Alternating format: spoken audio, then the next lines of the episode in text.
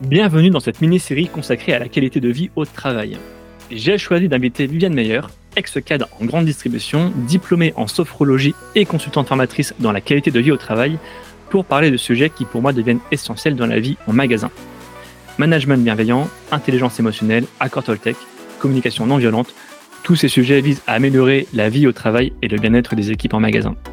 Bonne écoute. Je voulais évoquer un sujet euh, malheureusement sensible. Euh, je voulais l'évoquer avec toi, c'est le sujet du, du burn-out, euh, dont on parle de plus en plus, qui est un petit peu un des mots de cette société. Et on en entend malheureusement beaucoup parler aussi en grande distribution, avec des équipes qui sont souvent sous pension et sous pression. comment on prévient le burn-out en tant que manager Est-ce que tu as des, des conseils justement pour détecter des signes avant-coureurs alors oui, euh, bien sûr, le burn-out, c'est un sujet aujourd'hui qui est malheureusement trop présent, euh, que ce soit dans la grande distribution ou dans l'industrie ou dans tous les univers professionnels. Euh, le burn-out fait partie de ce qu'on appelle les risques psychosociaux. Il y a un certain nombre de facteurs de risque qui ont été identifiés dans un rapport qui s'appelle le rapport GOLAC, hein, qui est la référence dans cet univers-là. Les risques, qui peuvent amener à ce burn-out et donc qui peuvent, euh, sur lesquels il faut être sensible en tant que manager. C'est d'une part tout ce qui est lié à l'intensité et au temps de travail. La charge de travail est évidemment un facteur, euh, un facteur principal. Ensuite, on a toute la notion d'exigence émotionnelle, justement, tout ce qui est lié euh, aux tensions avec le public, avec les clients, puisque les personnes qui travaillent dans la grande distribution sont constamment en relation avec les, clients. Euh, tout ce qui est lié à euh, le fait de justement ne pas pouvoir exprimer ses émotions. Le troisième facteur de risque, c'est avec tout ce qui est lié au manque d'autonomie. Quand on n'a plus de marge de manœuvre pour faire son travail et qu'on est complètement un peu pris de court.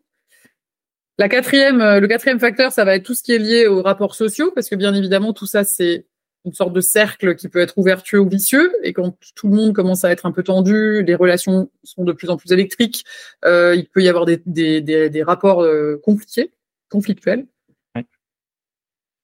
La cinquième, le cinquième facteur identifié, c'est tout ce qui est lié au conflit de valeurs. C'est important que la personne, elle soit en phase avec ses valeurs propres c'est important qu'un manager connaisse les valeurs de ses collaborateurs. Parce que s'ils ne sont pas en phase avec ça, ils finiront par partir ou par craquer.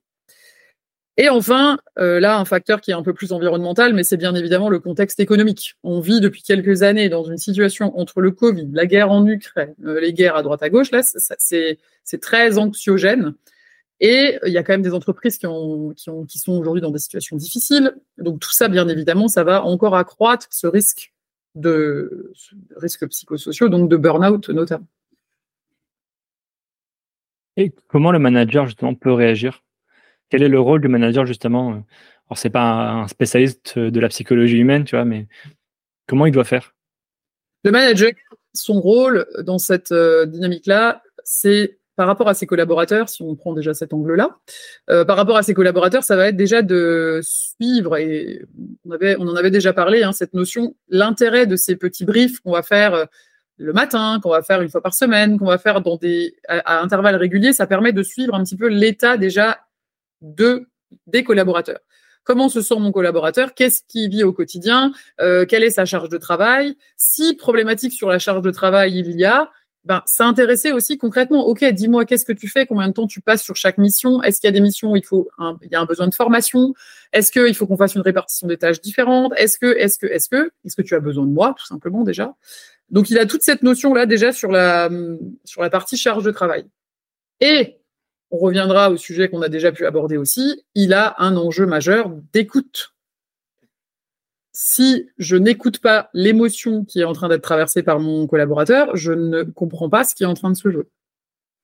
Et le fait, déjà, rien que de laisser un temps de parole à son collaborateur pour qu'il puisse exprimer ce qu'il ressent, c'est déjà extrêmement important. Et c'est ça qui va permettre d'ajuster. Il y a un dénominateur commun dans tout ce que tu nous racontes, c'est la question du temps. Euh, Exactement. Alors, alors, il y a les entretiens annuels, mais souvent, c'est pas suffisant. Euh, déjà un entretien mensuel, je suis même pas sûr que tous les managers le fassent. C'est ça. Euh, et effectivement, on, avait fait une étude avec euh, Tim Skipper d'ailleurs pour les citer, qui disait que 82% des managers n'avaient plus le temps de mener à bien leur mission, leur mission de manager justement. Tout à fait. Non, non, complètement. On est sur ces statistiques-là. Moi, il y a plusieurs études qui existent.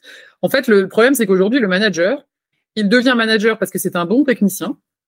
Un technicien au sens très large. Hein. Il est compétent sur son domaine d'activité. Donc, quand on évolue dans notre société, on évolue, on prend des postes, des responsabilités de management. Donc, on a une équipe à gérer. Alors déjà, d'une part, on n'est pas manager euh, né, hein, ça demande une formation, hein, de savoir un petit peu comment on accompagne les personnes. Ça, c'est une première chose qui n'est pas toujours euh, faite. Et en plus de ça, le manager, il a en plus de son équipe, son travail, son activité technique, entre guillemets, au sens large, encore une fois. Et donc, ça laisse peu de temps à cette gestion humaine. Donc, c'est ce que je disais, c'est ce que je dis souvent. Aujourd'hui, la denrée la plus précieuse dans l'entreprise, c'est la notion de temps.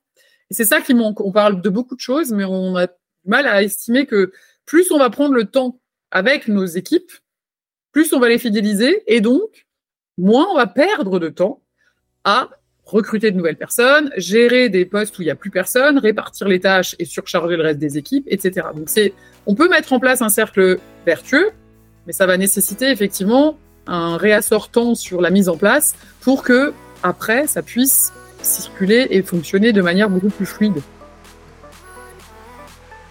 Merci à tous d'avoir écouté ce podcast jusqu'ici. Pour retrouver des informations sur notre invité et accéder à différentes ressources, cliquez sur la description pour en savoir plus.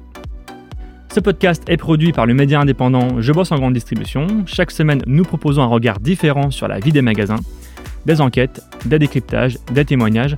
Retrouvez-nous sur notre site et rejoignez la première communauté des professionnels de la grande distribution sur Facebook, LinkedIn, Instagram, TikTok. Vous êtes plus de 450 000 à nous suivre. Vraiment un grand merci pour votre fidélité. Et pour celles et ceux qui veulent aller plus loin, nous proposons toute une série de ressources et d'accompagnements à destination des commerces. Pour en savoir plus, cliquez dans le menu Agence ou ressources sur l'accueil de notre site. À bientôt